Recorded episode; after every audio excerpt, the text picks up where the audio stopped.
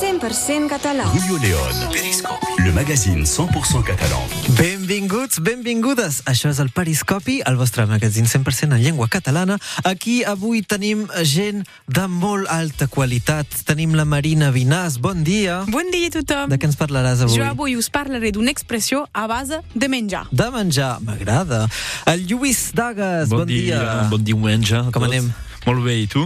Molt bé, com sempre, per cada periscopi. Aquí, els, els estudis de França Blau Rosselló, de què, parles, de què parlaràs avui, tu? Parlarem un poc de viticultura, de literatura i de cultura, en general. La carta blanca del Lluís Dagas. Cada diumenge a França Blau Rosselló, la nostra invitada avui es diu Marta Fita, bon dia. Adéu, bon dia a tothom. de l'Òmnium Cultural Catalunya del Nord. Avui parlaràs del truc, Exactament, d'un taller de truc que proposem. un taller de truc i també dels cursos allà Exacte. uh, a l'Òmnium Cultural de Catalunya del Nord. Escolteu França Blau, Rosselló i escolteu música en català. Sergi Carbonell, El viatge.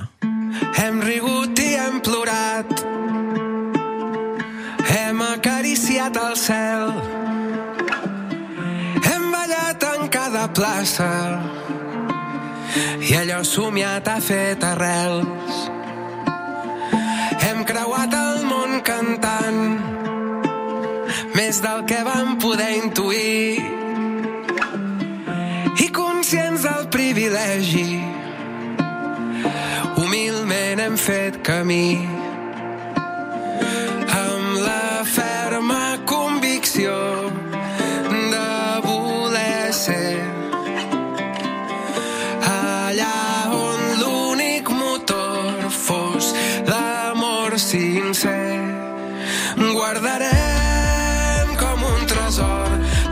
d'aquest viatge al fons del pit. Guardarem cada cançó històries que ens expliquen i em fan feliç. Vam voler créixer plegats i ho vàrem fer en el llarg viatge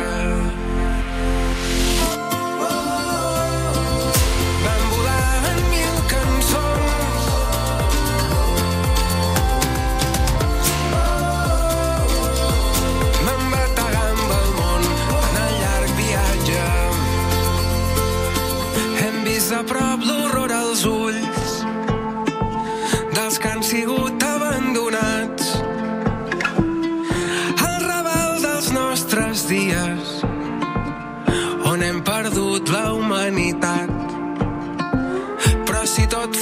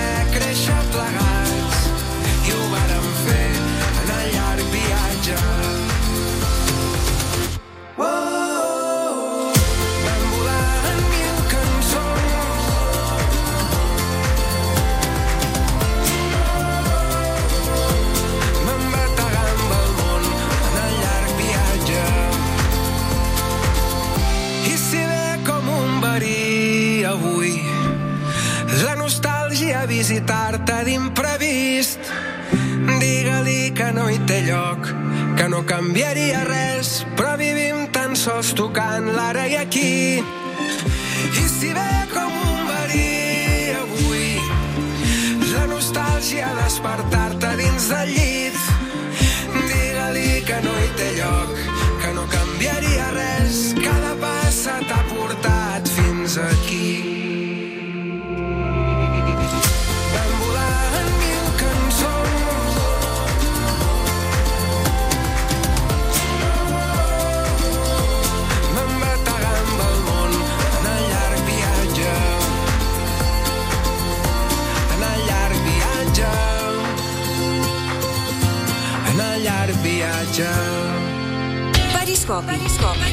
Le magazine 100% catalan.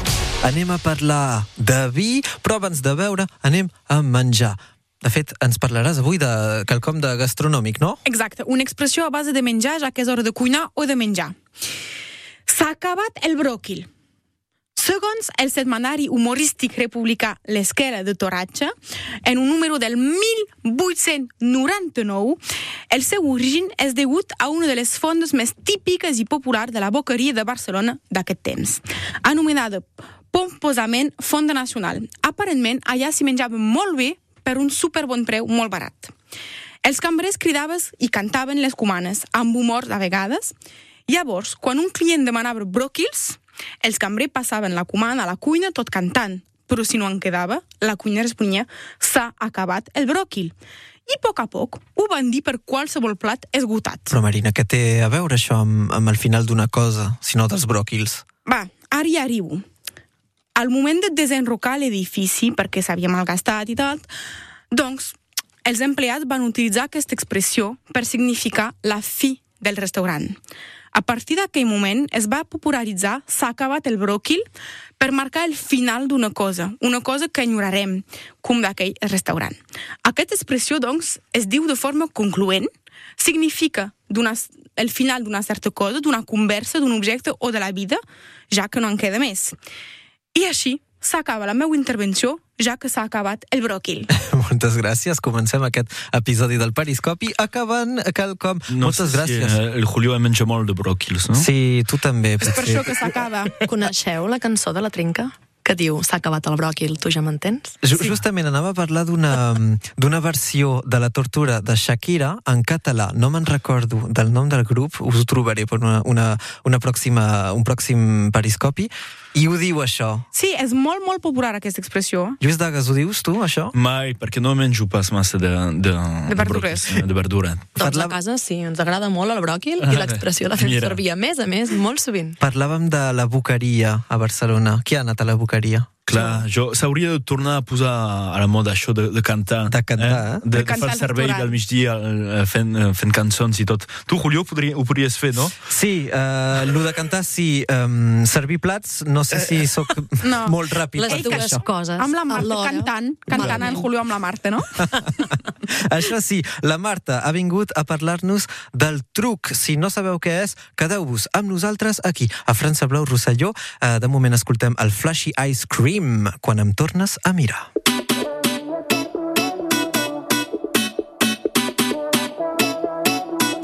Que la vida és dura i valoro cada moment. De risses amb els brosquis ara ja no està plovent. Seguim venent somnis, ara flaixis per als nens. Ara flaixis per als De nens. tu em vaig emborratxar, ia, ia, ia, i no et puc oblidar, ia, ia, ia, ia.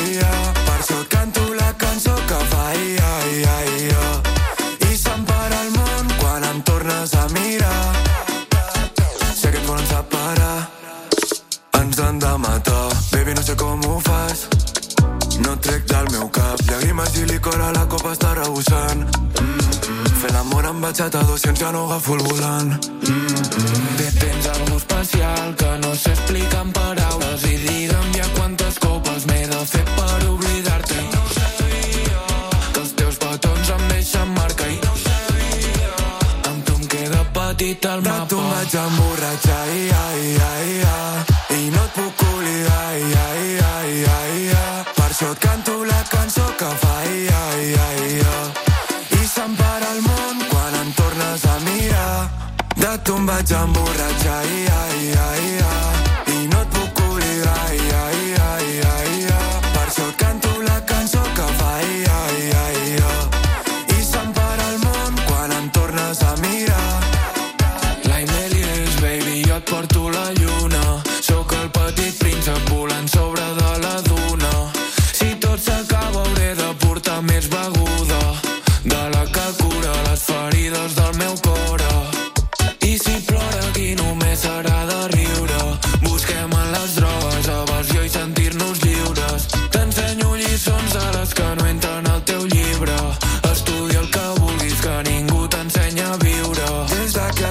tot m'està anant bé. Aguanta'm el cubat, així t'abraço bé. Dos bitllets al paradís, el límit no és el cel. De moment estem per Barna fent festa i diners.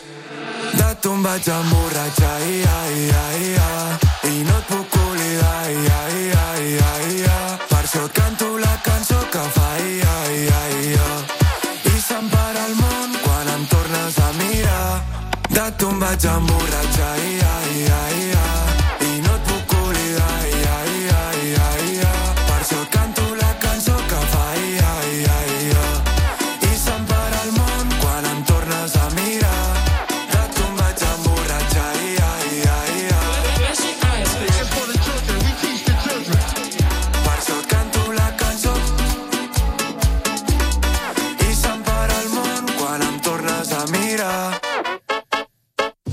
100% català. Julio León. Le magazine 100% catalan.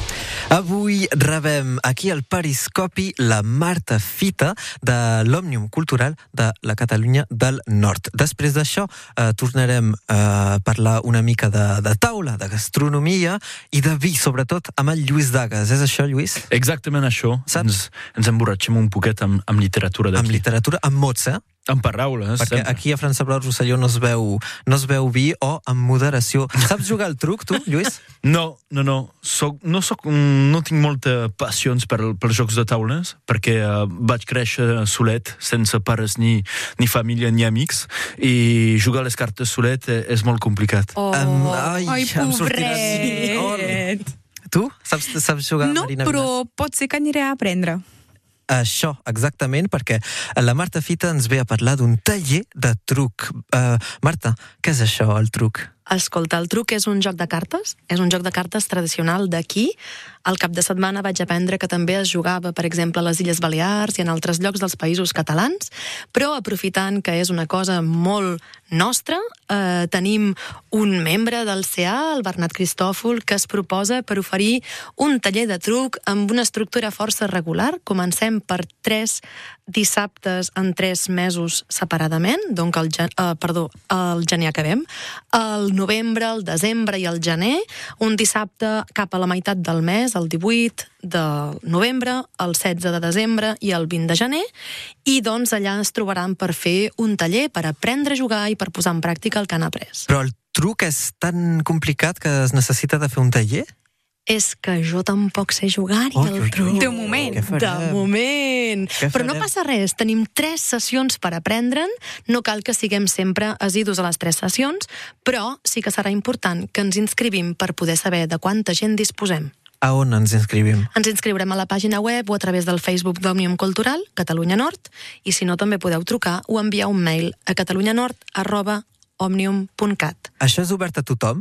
Sí, De, de 6 anys a... jo crec que s'ha de 99. saber comptar. Em de saber sembla comptar. del que m'ha explicat el Bernat caldria saber comptar. No hi pots anar tu, Julio. Ho sento.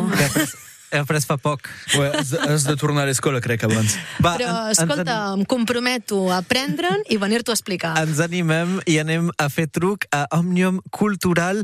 Eh, com s'organitzen aquests tallers? Eh, ens posem en una sala i juguem... Sí, vindreu a la Casa Camprodon, aquí al carrer de, Perpinyà, al carrer del Teatre número 10, i a la sala gran que tenim eh, posarem les taules en disposició per segons quanta gent hi hagi, se faran grups diferents per anar eh, voltant o jugant. Aprenent. Aprenent, exactament. Em penso que l'objectiu seria prou interessant de poder atreure gent suficient per arribar a fer una petita competició, un petit torneig a final de curs, potser el mes de març, alguna cosa així. Molt bé.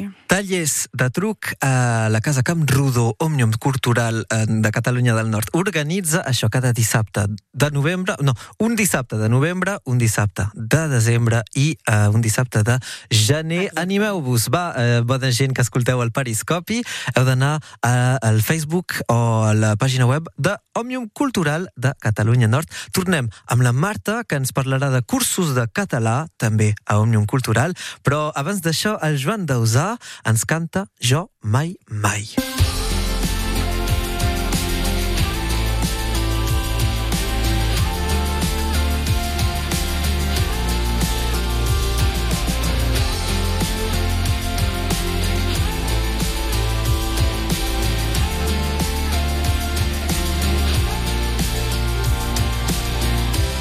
Avui l'Albert arriba l'hora, em dóna el cava i el poso en fred. I arriben l'Hèctor i la Clara, porten la nena adormida en el cotxet. I obro la porta a la Judit, avui ben sola,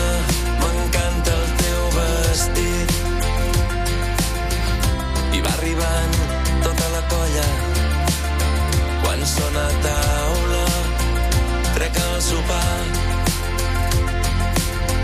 Un menjar exquisit, vull provar aquest vi. Qui vol cafè, hi ha gin tònics també i juguem al joc d'aquelles nits d'estiu. No parleu tan fort que la nena dorm. I l'Hèctor diu, jo mai, mai he desitjat fer un petó a la Judit i afegeix, jo mai, mai he desitjat que deixés el seu marit. Puto Héctor. Tothom em mira i ningú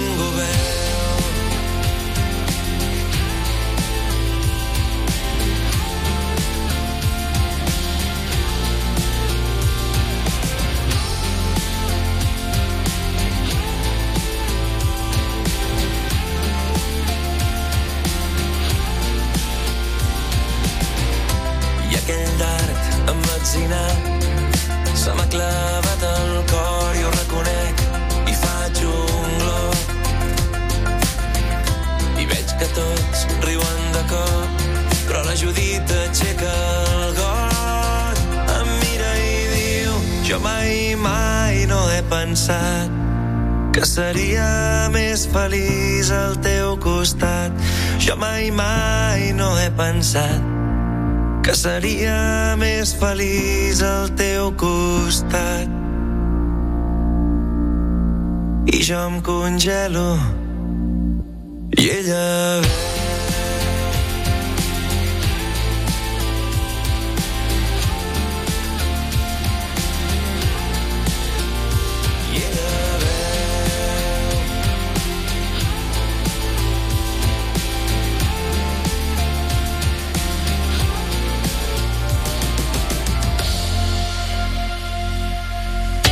Periscopi. Le magazine 100% catalan. França Blau, Rosselló, escolteu el Periscopi. Què ha passat a Catalunya? Què ha passat a la resta del món?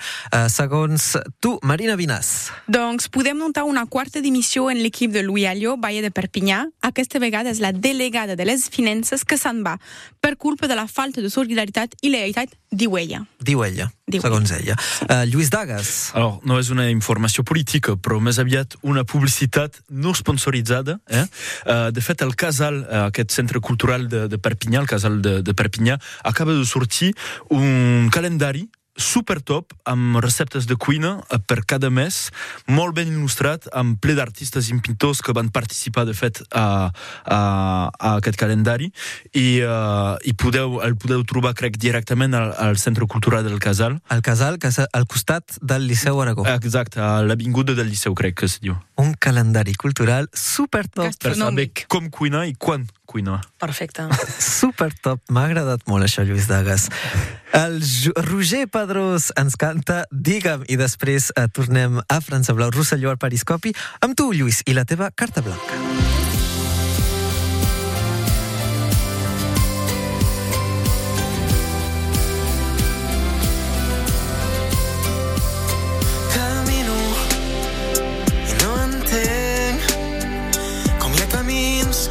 S'equivoquen per moments. Respiro i no comprenc com una espelma és el reflexe d'un anel que espera el pas del temps conscient que jo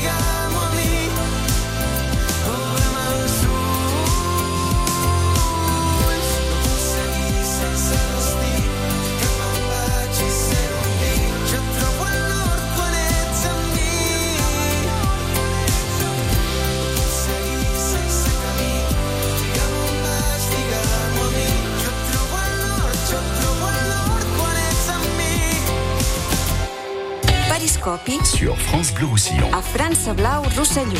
Escolteu França Blau Rosselló i anem a parlar de vi i de literatura, dos coses que li agraden moltíssim al Lluís Dagas i per això ens, ho, ens en parlarà molt i molt bé. Crec que la carta blanca eh, ens està escapant. Avui, Lluís, ens has portat un llibre que ens parla de viticultura i doncs de cultura i doncs del nostre país.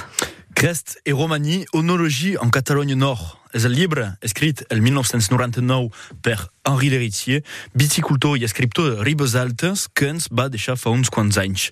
Aquest llibre és un ovni, eh, amb el pretext d'escriure sobre la producció del seu vi, Henri Leritier ens parla de tot, com la seducció carnal, la política, la comunicació de la posta o l'esmorzar.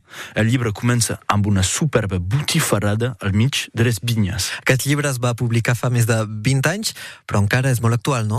De fet, l'Heritier descriu tot un petit món, el nostre. Ens parla sobretot d'un paisatge fràgil, d'una societat, local en plena transició i d'un territori que se busca encara una identitat. Ens parla sobretot de la duresa i de la dificultat d'un món viticole que periclita. Al setembre se van publicar les xifres de la producció viticole i no són bons.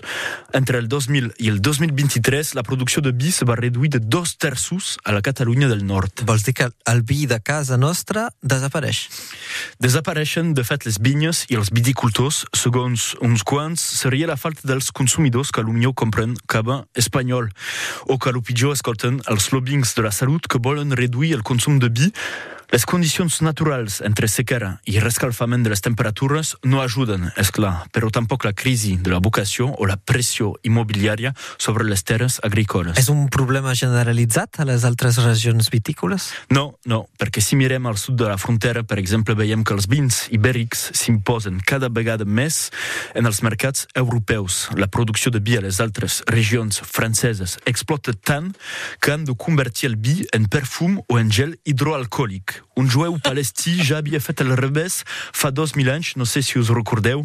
Sí, sí. El nostre departament és un petit país, però amb la més antiga i més gran diversitat vitícola del món, és una riquesa que no ens podem permetre de perdre. Això pel vi i la literatura. Per acabar, volies parlar del país. En efecte, Côte d'Huron, Bordeaux, Beaujolais, Rioja, abans de vi, aquests noms designen en primer uns territoris. D'ençà de tres segles no s'aconsegueix a trobar un nom adequat per designar aquest trosset de Catalunya que va passar a ser francès en 1930, Alfons Mias va proposar el nom de Catalunya Nord, als anys 1970 el Llorenç Planes el va tornar a agafar i el 1999 el nostre hereu Henri Lheritier.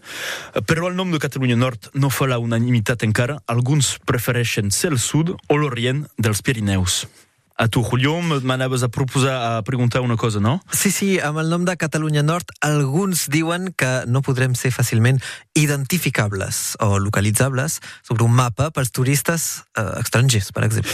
Per això, deixi només Henri Lheritier contestar amb una frase robada al seu llibre. Voleu que us digui quin és el producte més recognoscible per tots? És la merda, sí, el cagar-ho, identificable per l'olor, la vista, la textura, el color, la forma, immancable, sempre és recognoscible. Quines frases, Lluís Dagas? L'hauríeu pogut escriure ara mateix, això. Per Aquest, això que m'agrada molt, potser. aquest llibre segur que t'agrada moltíssim de veritat, perquè sí, hi ha vos- vi Vos l'aconsello, eh? No sé si el podeu trobar encara, vos el deixaré potser. Uh, segur que se'l pot trobar uh, a, a les biblioteques municipals dels pobles, que uh, sobretot a Ribes Altes, Clar, de poble la de, de l'Enrida. Recordem, recordem, ens estimem molts els nostres viticultors, però el vi s'ha de consumir amb moderació. La teva consumició de, És de vi... important consumir vi, que més. Sí. Jo diria és Tu la- consumir local. En veus molt? Molt no.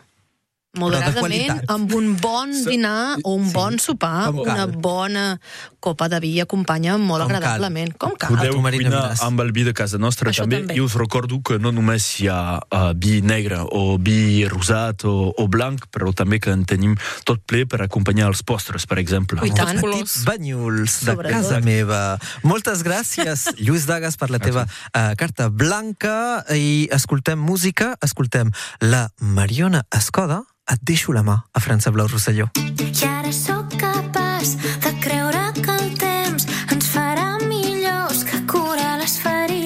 i em ronda pel cap des d'aquell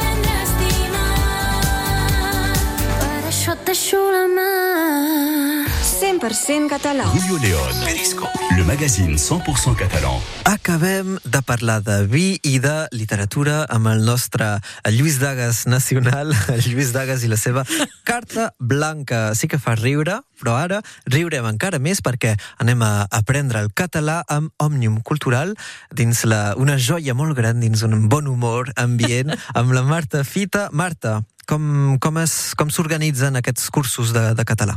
Escolta, doncs aquest any estem molt contents, estem aconseguint organitzar una cinquantena de cursos dividits en 30 municipis de Catalunya Nord. déu nhi I això ja comença a fer nombre. Ara estem començant a tancar les inscripcions d'aquest curs perquè tot ha anat una mica més tard, la pàgina web encara no era prou adaptada. Ja tenim les inscripcions, les, les inscripcions se poden fer per la pàgina web, doncs tothom que encara ho hagi pas fet i que vulgui encara fer una classe és a temps d'inscriure's.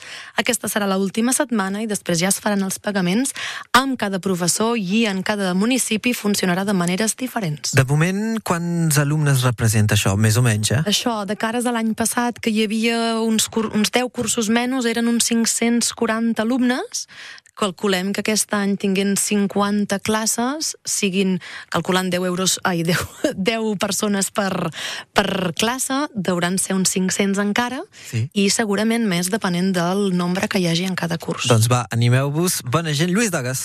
Uh, com se passen aquestes classes exactament? Ens hem d'imaginar potser una classe tradicional com a l'escola? o- Ah, no, això mai. Oi, Marina? No, seria més com un taller, no? Exacte. És una mica... En saps? Ah, Sí, anat? la Marina és una de les nostres professores. I jo tinc vuit grups que representen quasi 100 persones. Exacte. I, i és més com, com taller de llengua, no? Sí, és aquest tipus de, de població que, que, que arribem, eh, aquesta gent que volen parlar en català però que no saben com fer-ho, però que sempre l'han sentit i que finalment el tenen com a llengua, però que mai han atrevit a treure'l fora. O gent nova al territori que vol aprendre per integrar-se. eh? Sí, ah, sí, voilà, també. anava a preguntar, ouais. Sí? Sí, sí. Això quan es passa? Això passa eh, depenent de cada classe i de cada, cada horari. municipi. Per tant, caldria consultar encara una vegada la pàgina web o telefonar-nos al número de telèfon d'Òmnium Cultural. Òmnium Zero- Cultural uh, al, Google, per exemple, i trobareu Òmnium Cultural al Google, per exemple, Totes o al número de telèfon. I, qu i quant costa, per exemple, per inscriure's? A veure, aquest any els cursos costen uns 70 euros i es demana de fer una inscripció al nostre, a la nostra associació per tal de poder donar sí. eh, sortida també a tot això. Per doncs seran vida- un mínim de 80 i un màxim de 100.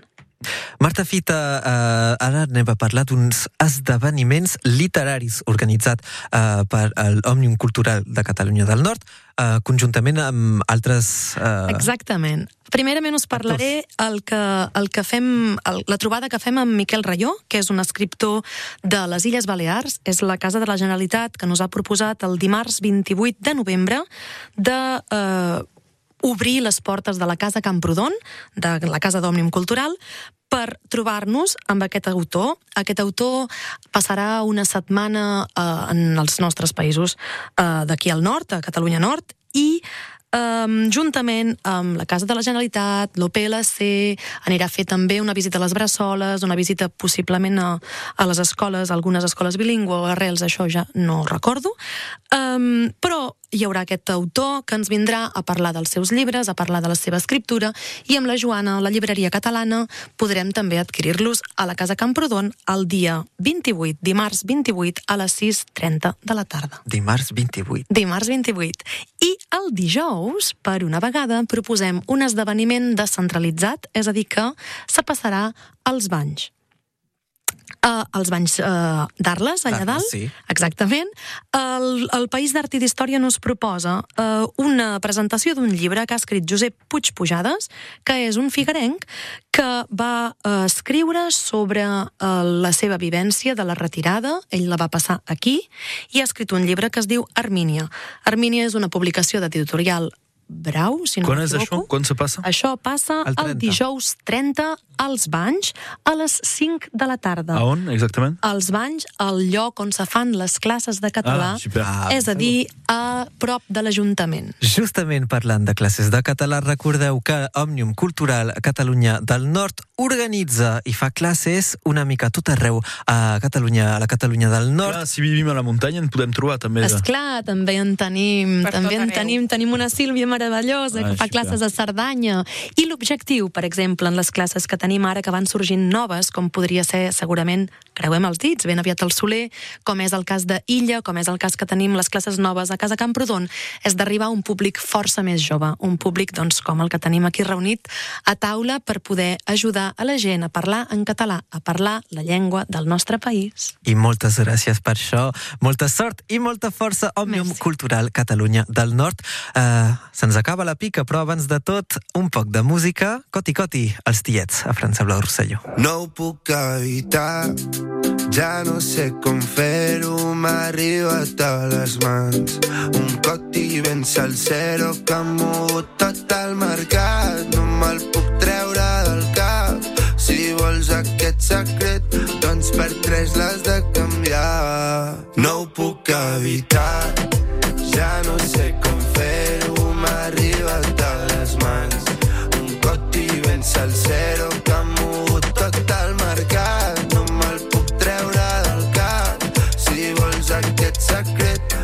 per tres l'has de canviar. No em vull saber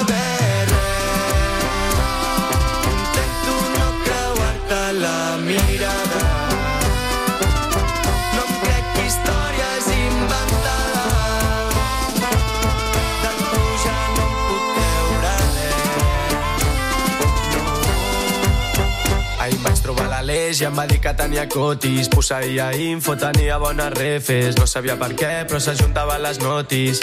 El mercat està palmant i tu estàs holding. Tira la manta, pel·li de terror No vulguis córrer la sort del traïdor I és que et miro davant de la platja I em dius que no, que no Que no ho pots evitar Ja no saps com fer-ho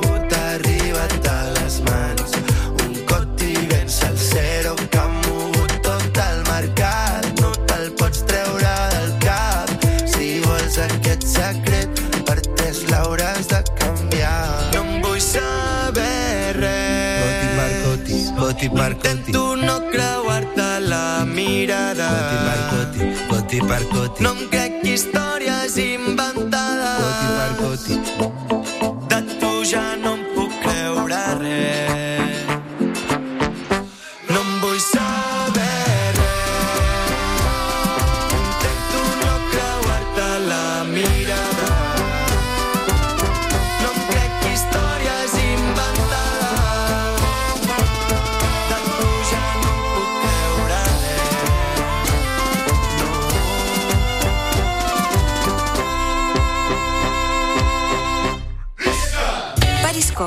Sur France Bleu Roussillon. a França Blau Rosselló. Us ho deia abans dels tiets Coti Coti, se'ns acaba el bròquil, eh, se'ns acaba el periscopi, i abans de dir-nos adeu, un ràpid torn de taula. Què heu fet, què fareu eh, aquí a Catalunya, a la Catalunya del Nord? Lluís Dagas.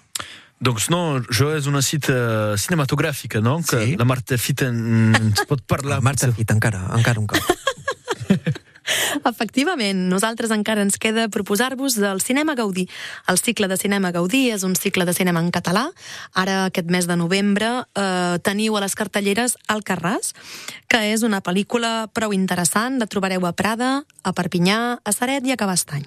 Moltes gràcies, Marta Fita, i moltes gràcies, Lluís Dagas. Escapat. Marina Vinas. Jo us proposo un club de lectura feminista a la llibreria catalana de Perpinyà el dimecres 29 de novembre amb una xerrada al voltant del llibre Benvolgut imbècil de Virginie Despante traduït per Oriol Valls. Uh, recordem, la carta blanca del Lluís Dagas ens ha presentat un llibre que es diu uh, Crest et Romanie, Eunofolie, en Catalunya Nord, per, uh, uh, per l'Henri Héritier, l'Héritier, perdó, ho arribaré a dir-ho. Uh, moltes gràcies a tothom d'haver escoltat el Periscopi. A continuació, a França Blau Rosselló, demà, el David Rocher us porta a Banyuls de la Marenda amb l'Olivier Borat, que té un molí d'oliva mecànic i associatiu. Això és el programa Bienvenue chez vous de 10 a 11 a França Blau Rosselló. Bon profit, si és que passeu a taula, i ens trobem diumenge que ve per un altre Periscopi. No tinc pressa, no tinc plans, no sé què faré demà. No tinc ganes de saber el que vindrà. Només sé que aquest matí el sol tornarà a sortir i jo seguiré cantant.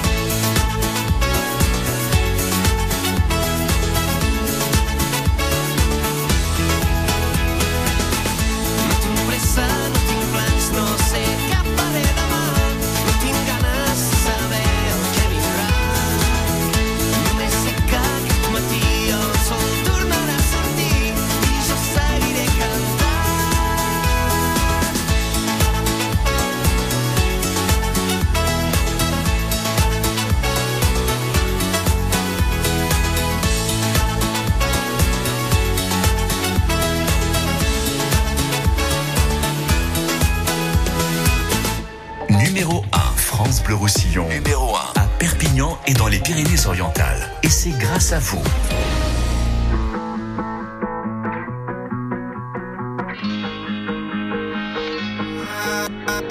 Jugar amb els núvols, deixar que l'aire s'endugui tots els mals. Ah, ah, sempre m'atrapa la tramuntana. Només amb ella em deixo anar.